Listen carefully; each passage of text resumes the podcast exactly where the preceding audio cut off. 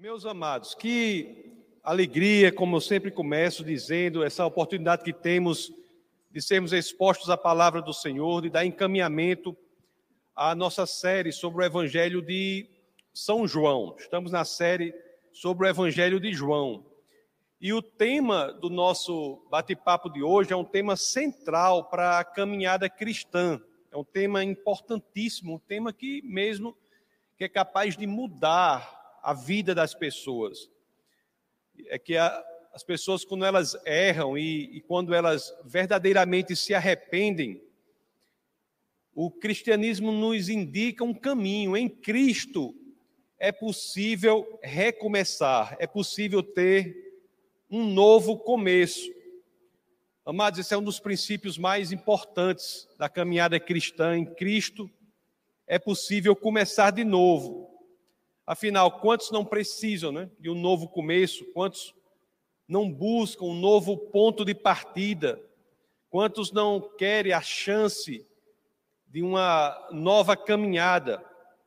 Então, vamos examinar o texto base de hoje, né, que vamos iniciar o capítulo 8 do Evangelho de, jo de João, e vamos ver o quão maravilhoso Cristo é para nós. Mas para que possamos entender o contexto em que esse texto está inserido, eu chamo à lembrança o que nós vimos no domingo passado, né? nós vimos que os, no, no, no, texto base, nós vimos que chefe dos, os chefes dos sacerdotes e os fariseus queriam prender Jesus, mas os guardas do templo não encontraram nas palavras dele, de Jesus de Nazaré, motivos que justificassem essa prisão. Pelo contrário, o relatório que os guardas trouxeram foi diferente.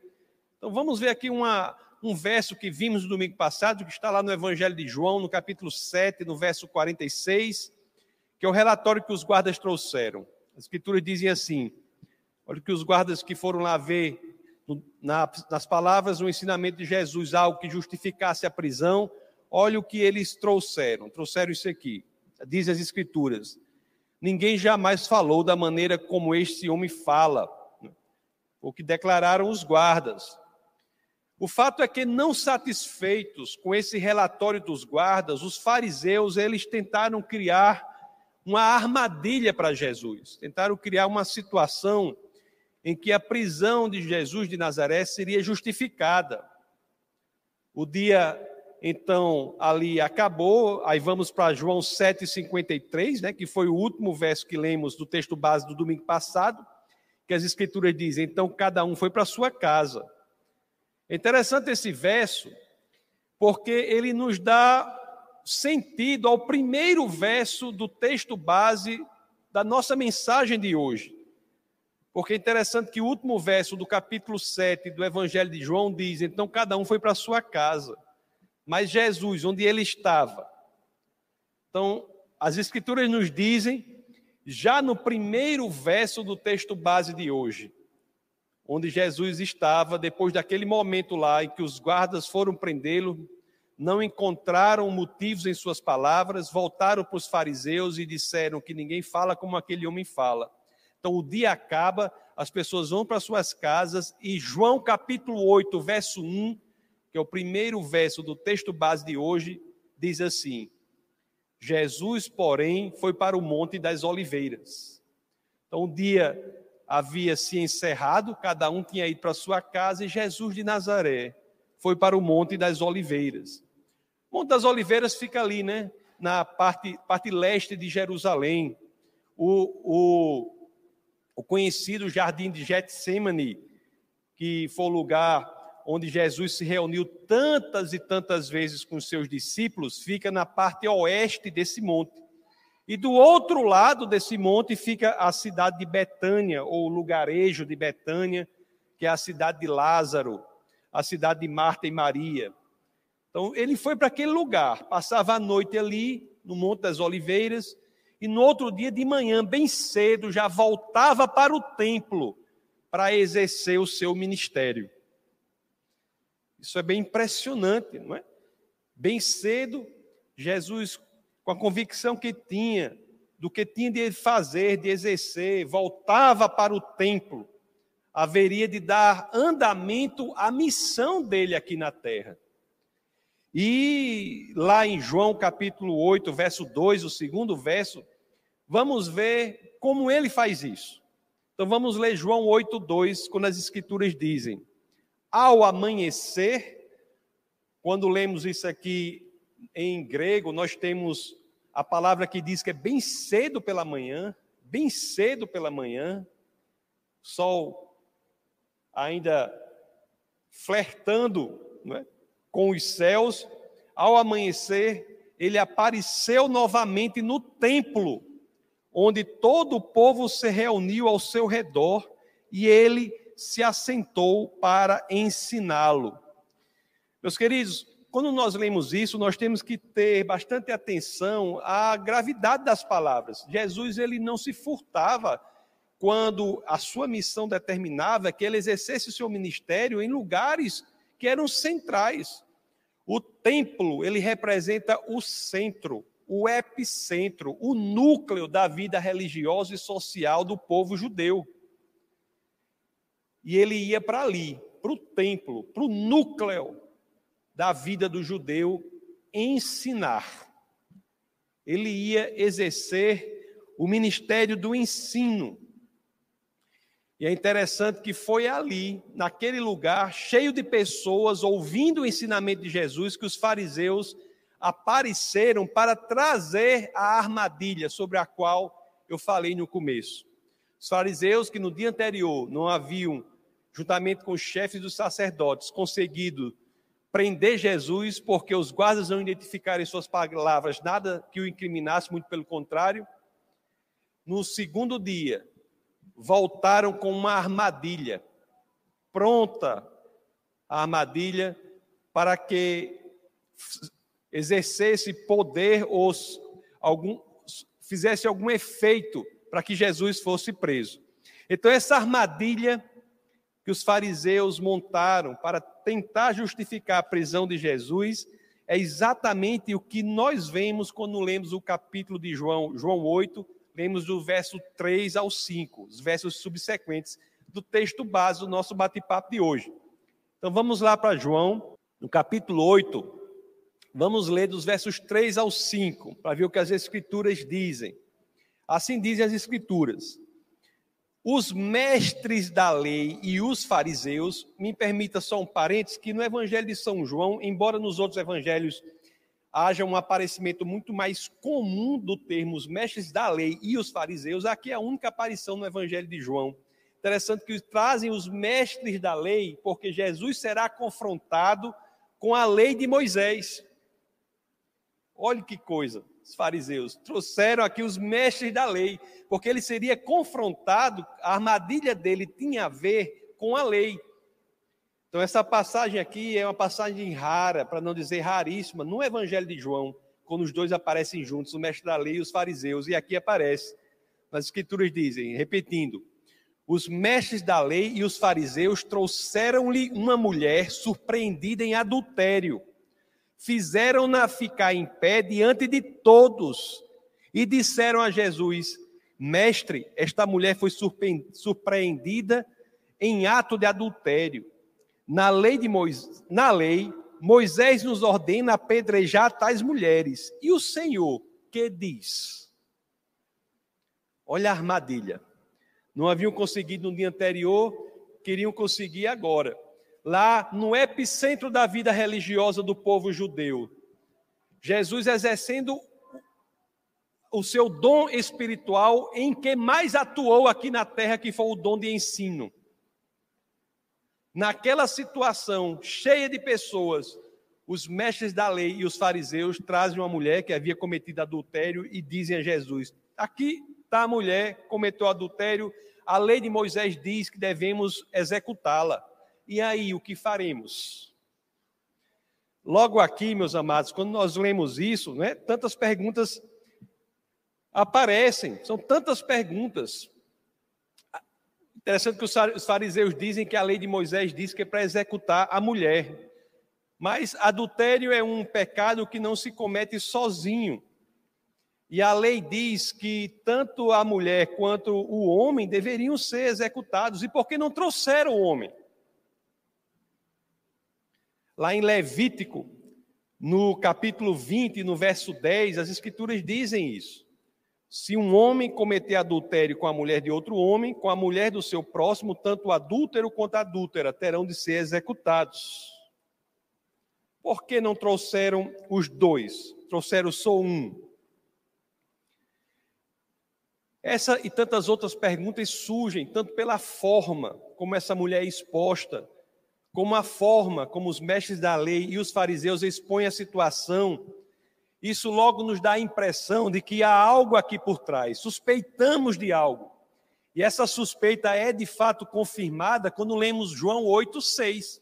João 8, verso 6. Porque aqui as Escrituras vão nos dizer o que já suspeitamos que isso era, antes de tudo, uma armadilha contra Jesus. Olha o que João 6 nos diz. Eles estavam usando essa pergunta como armadilha, a fim de ter uma base para acusá-lo. Essa é a primeira parte de João 8,6. Nos esclarece que era uma armadilha que havia sido feita pelos fariseus contra Jesus. Meus amados, por que uma armadilha? Por quê?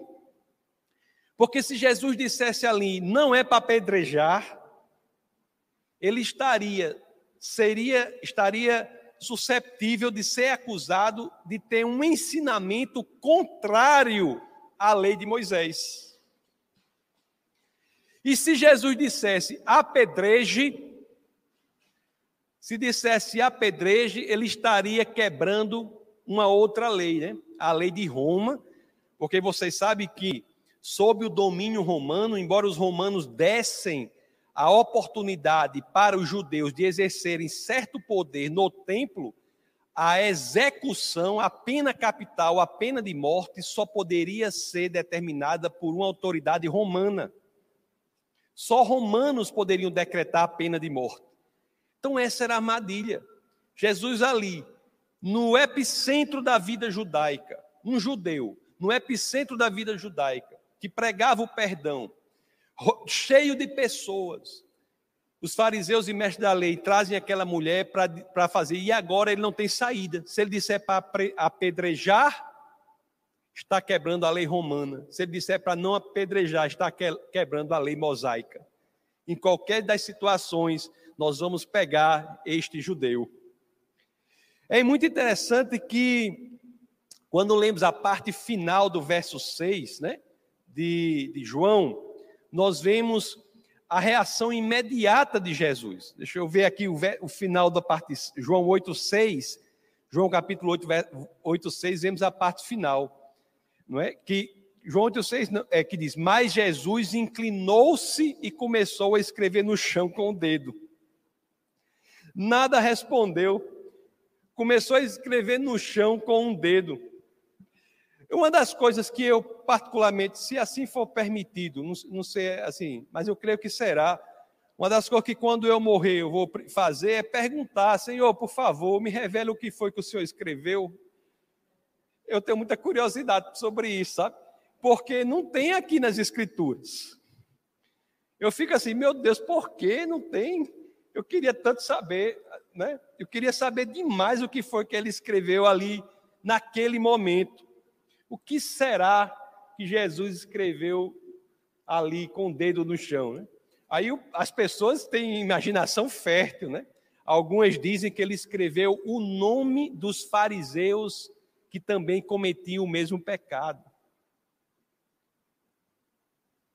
Denunciando a acusação hipócrita Especulação, pessoal. Isso não está nas escrituras, mas eu bem gostaria que tivesse sido. Especulação. Nós não sabemos. Mas nós não podemos deixar de ver a relação disso com outra oportunidade em que Deus escreve com o dedo. É interessante que essa outra oportunidade nós lemos e essa parte que ele escreveu com o dedo, nós muitas vezes passamos por ela e nem, nem nos lembramos que foi assim. Eu falo do livro de Êxodo, no capítulo 31. No verso 18. Lá, quando a lei foi dada para o homem, quando a lei foi dada para o, para o homem, vamos ver como foi que essa lei foi colocada na pedra. Vejamos Êxodo, capítulo 31, verso 18. As escrituras dizem assim: Quando o Senhor terminou de falar com Moisés no monte Sinai, deu-lhe as duas tábuas da aliança, tábuas de pedra escritas pelo dedo de Deus. Tenho certeza que essa relação esses dois versos por si só dá pano para reflexão profunda. A lei dada ao homem foi escrita pelo dedo de Deus e ali Jesus, o Deus encarnado, escreve com o dedo, né? Algo que se relaciona ao entendimento mais profundo, mais perfeito, mais apurado da execução da lei. O qual entendimento é esse, meu, meus queridos?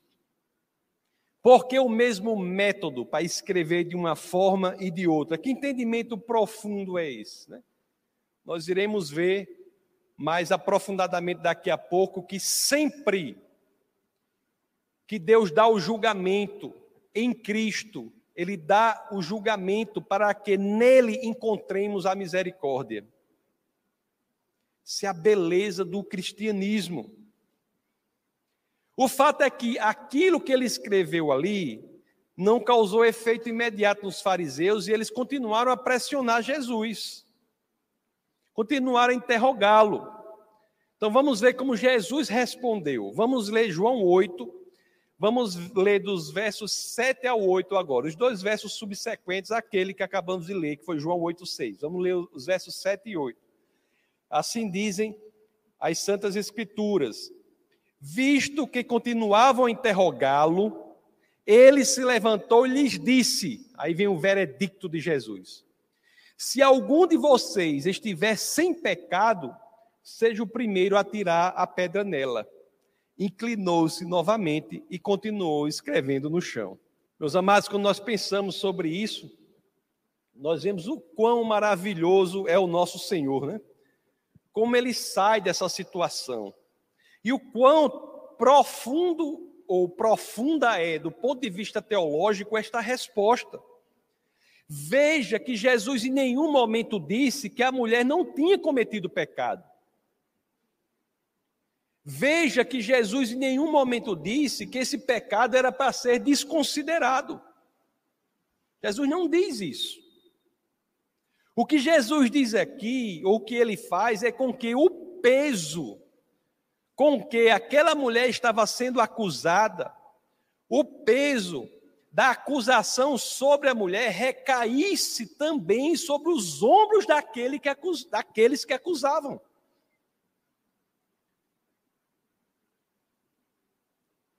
Aqueles que traziam a mulher à acusação e diziam ser tão grave, né, e de fato a ponto de dever ser apedrejada, este peso deve recair sobre todos, inclusive aqueles que acusavam, que certamente entre eles havia os que cometiam o mesmo pecado. Aí as pessoas começaram a pensar, os fariseus começaram a analisar: será que ele ia tirar a primeira pedra e se expor ao exame, ao escrutínio público?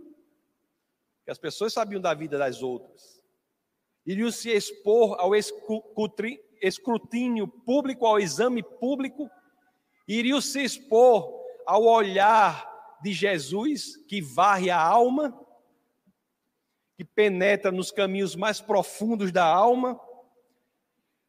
O que ocorre depois dessas histórias é, é, é digno de ser lido de uma maneira que tentemos mentalmente visualizar a situação. Visualmente falando, foi impressionante. Depois de Jesus ter dito assim: quem não tiver pecado, atire a primeira pedra. Quem não tiver pecado, atire a primeira pedra. Olha o que aconteceu aqui em João 8, 9. Olha o que as Escrituras dizem. Os que o ouviram foram saindo um de cada vez, começando pelos mais velhos. Jesus ficou só, com a mulher em pé diante dele. Começando pelos mais velhos, foram saindo um a um.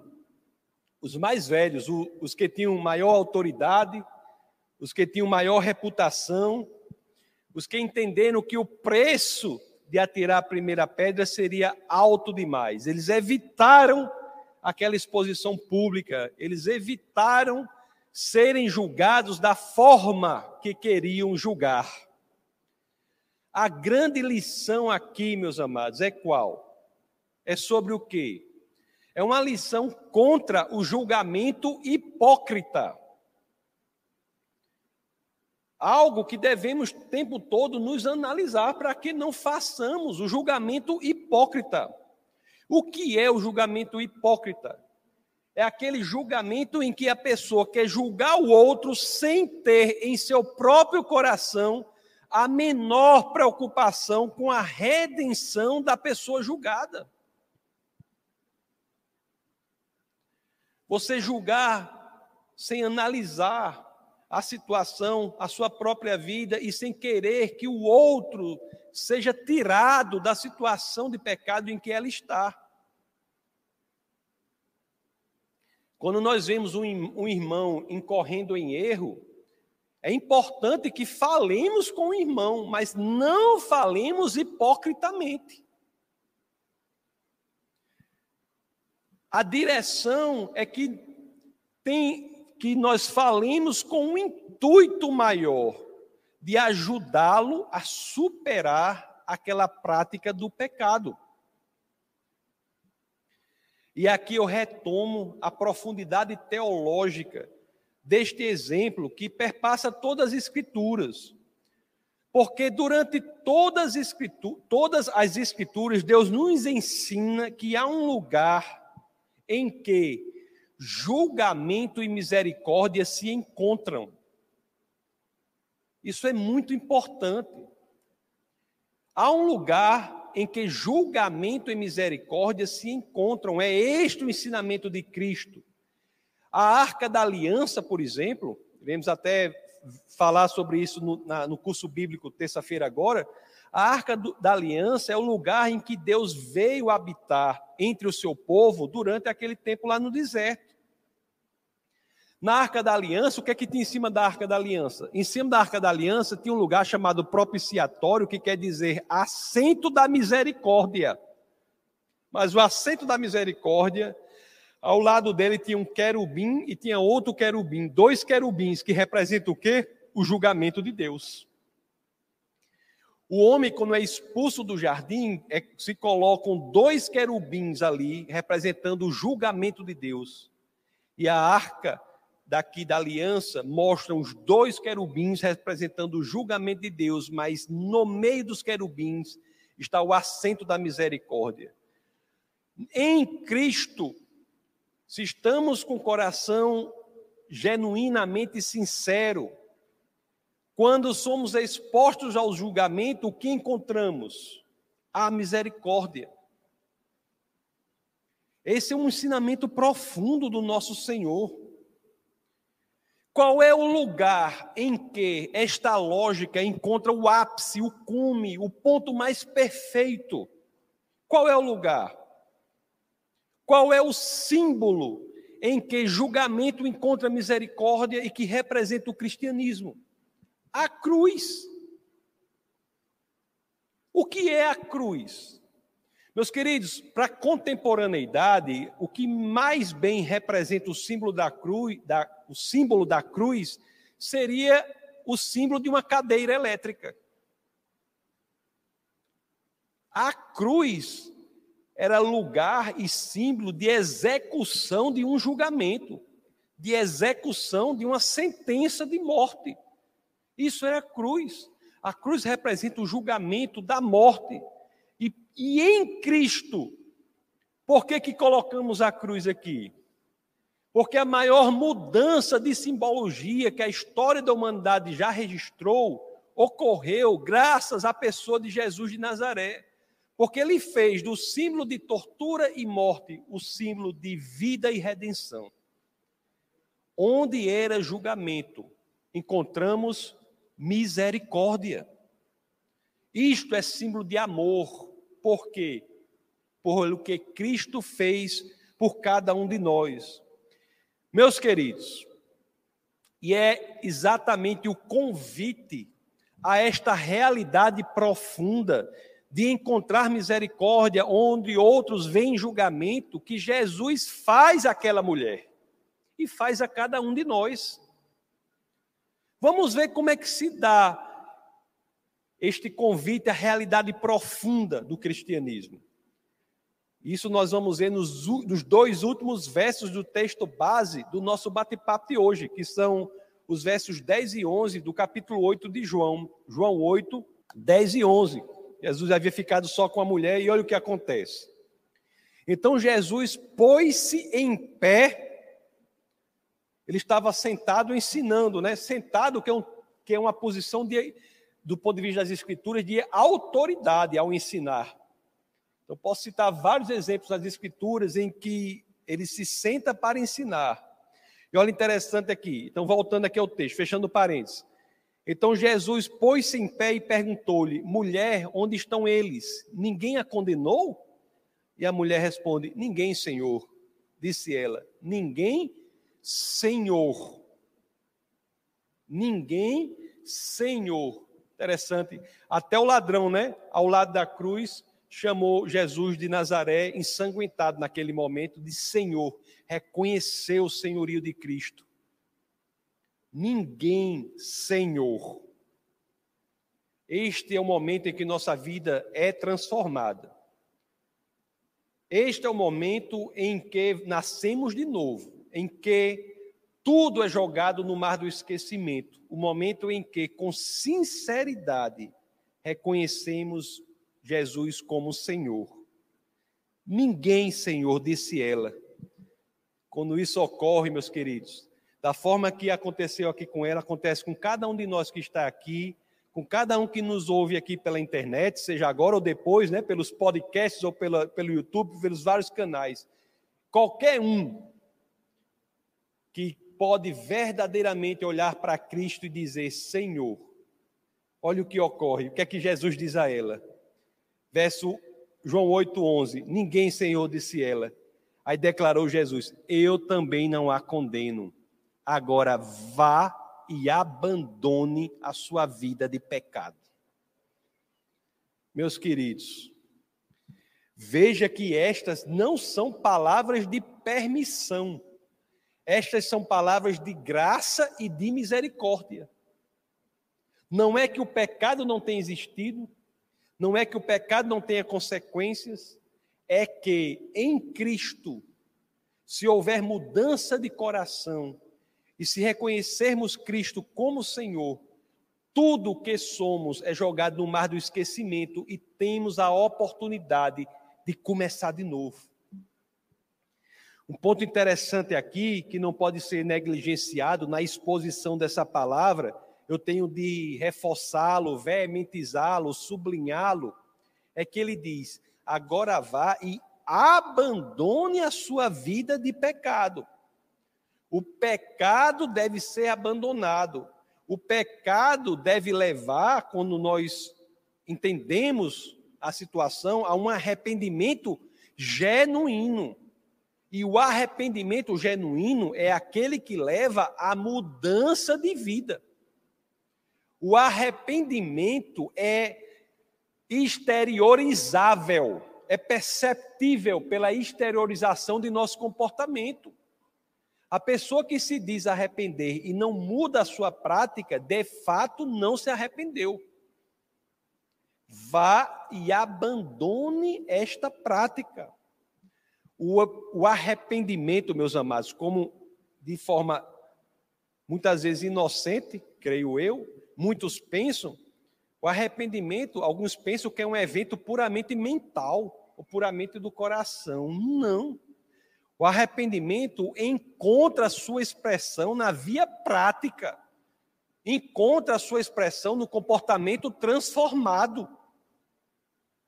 É por isso que ele diz, né? Vá e não peque mais. Ele não disse a mesma coisa para o aleijado? O aleijado que ele curou no Shabat? Se lembra que nós vimos aqui? Foi a mesma coisa que ele disse. Vá e não peque mais. Se você se arrependeu, tudo é feito novo. Não exerça mais, você não é mais aquele que fazia isso. Quando o pecado ocorre, meus queridos, e o arrependimento verdadeiro toma lugar, o que é que no mundo espiritual se faz? O que é que acontece no mundo espiritual? Quando a pessoa peca, peca, peca, mas se arrepende genuinamente, o que é que acontece? Em vez de encontrar na cruz um instrumento de condenação, encontra na cruz um instrumento, um instrumento de misericórdia encontra a misericórdia em lugar do julgamento. Eu citei um exemplo aqui, eu acho que foi na aula passada, ou foi retrasada, do rapaz que foi preso, ou foi numa live que eu fiz, mas vou citar de novo aqui para vocês, para quem não viu. Um rapaz foi preso pelo, pela prática do, do roubo. Cometeu, roubou, foi preso, foi para penitenciária, porque havia roubado. E lá na penitenciária, né, graças ao trabalho de alguns irmãos que exercem o ministério da pregação da palavra da salvação nesses ambientes, ele entregou sua vida ao Senhor. Se converteu na penitenciária, cumpriu sua pena, e aquele rapaz condenado por roubo foi solto. Né? E saiu, depois da, do cumprimento da pena, e procurou uma igreja. Só que a primeira igreja que ele viu, ele entrou, era uma igreja que tinha nas paredes o, os mandamentos. E interessante que o primeiro mandamento daquela, ele, ele tinha assim, cada, eram uns quadros, cada um com mandamento. E é interessante que o, o, o, pela porta que ele entrou, imagina aí qual foi o primeiro mandamento com o qual ele se, se encontrou, se, se deparou. Não roubarás não roubarás. Interessante que ele, no momento que entrou, ele sentiu o peso da condenação, né? Não roubarás. Mas ao, ao, quando o tempo foi passando, ele ali na igreja, e o Espírito de Deus começou a ministrar no coração dele, ele passou a ver no mandamento não mais a condenação, mas sim uma promessa para a vida dele que ele era nova criatura em Cristo Jesus e aquilo com que ele tinha se deparado por décadas não mais fazia parte da realidade dele. Ele não mais roubaria se estivesse, continuasse no Senhor. Meus queridos, isso é muito profundo, muito poderoso, né? Isso é muito o que o Senhor faz conosco é muito poderoso. E outra coisa que eu devo dizer é que na função pastoral, Muitas vezes nós nos deparamos com uma situação que eu tenho de ensinar vocês para que não ocorra com vocês. Nós lidamos, vez ou outras, ou, ou outra, com algumas pessoas que até entendem quando nós explicamos que Deus perdoa o coração genuinamente arrependido. A pessoa entende que Deus perdoa, e aí identificamos que a dificuldade da pessoa não é entender que Deus perdoa, mas é ela se perdoar a si mesma. Me permitindo aqui o pleonasmo aqui. Ela se perdoar a si mesma. Você acredita que isso é tão comum? A pessoa, Deus lhe perdoa e a pessoa não age como se houvesse sido perdoada. Porque ela, embora possa entender que há o perdão de Deus, ela não se perdoa. Aí o que, é que a gente tem que dizer toda a vida? Meu, minha querida, isso é um pecado pior do que o que você fez, porque isso é idolatria. Você está se colocando acima de Deus. Se Deus lhe perdoa, você é mais do que Deus para não se perdoar. Se Deus, o Criador dos céus e da terra, detentor o, detentor do direito de propriedade sobre nossa vida, nos perdoa. Você não vai se perdoar. Você quer ser mais do que Deus. É idolatrar-se a si mesmo. Eu tenho que, eu tenho que ser duro, mas é verdade. para que a pessoa entenda que ela não tem o direito de não se perdoar quando genuinamente ela se arrepende e entrega sua vida ao Senhor, porque Deus perdoou. Meus amados, importante para nós é que nós deixemos que esta, que é uma das mais belas expressões da teologia cristã, uma das mais belas expressões das verdades bíblicas, é importante que nós deixemos que isso mude a nossa mente, mude o nosso coração e que nós saibamos verdadeiramente que em Cristo sempre é possível começar de novo. Permita-se um novo começo. Você que está precisando disso aqui, você que me ouve e nos assiste pela internet, permita-se um novo começo. Como? Se você está em pecado, o que, que vai fazer? Arrependa-se agora perante o Senhor. Aí de onde você está, não precisa nem se mexer. Arrependa-se agora perante ao Senhor, peça perdão. Diga, eu errei. Perdão, Senhor, eu errei.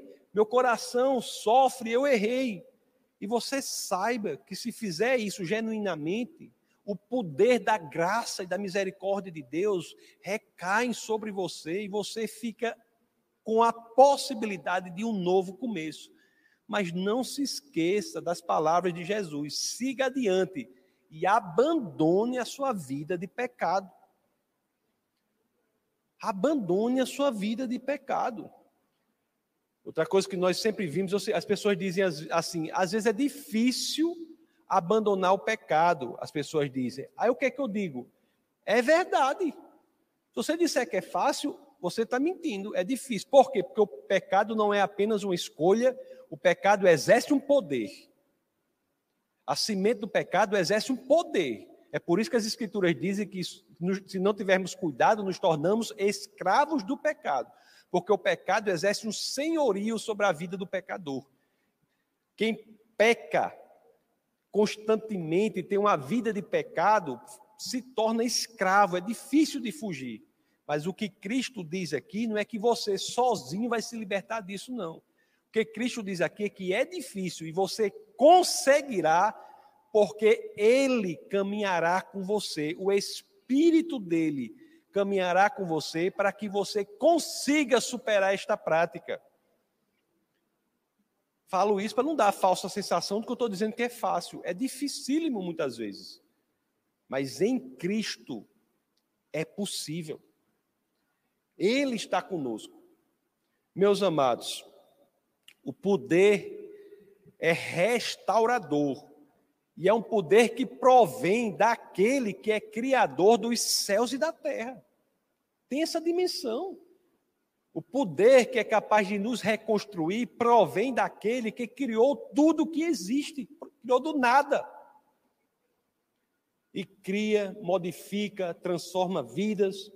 Há um sem número de exemplos aqui que eu poderia ficar citando de pessoas que tiveram a vida transformada. Minha vida é um exemplo. Tive minha vida preenchida de sentido e propósito, de significado, de direcionamento, após eu ter encontrado o Senhor e a vida de cada um aqui, todo cristão tem um passado igual, pecador. Interessante que as pessoas dizem assim: você vê. Você, tava, acho que eu estava na Tailândia com um grupo lá, aí o pessoal dizia: eu vim do. Tinha indianos, não sei o que, aí um dizia: eu vim do hinduísmo, eu, meu, meu, meu passado é, é hinduísmo, outro, meu passado é não sei o que. Aí teve um lá que disse uma coisa certa: meu passado é pecador. Ele foi o que mais acertou. Meu passado é pecador. O passado de todo cristão é esse, pecador. Mas não precisa ser o presente, nem o futuro. Cristo nos dá a possibilidade de começarmos de novo.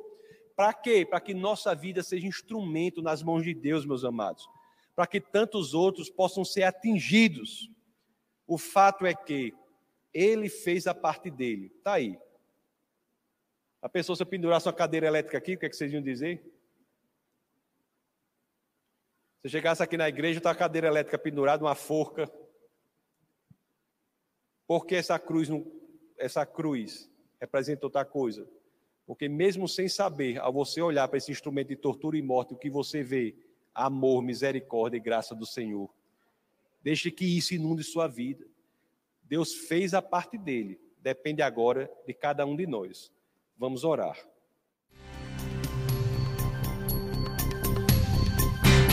Essa foi uma produção do Ministério Internacional Defesa da Fé, um ministério comprometido em amar as pessoas, abraçar a verdade e glorificar a Deus.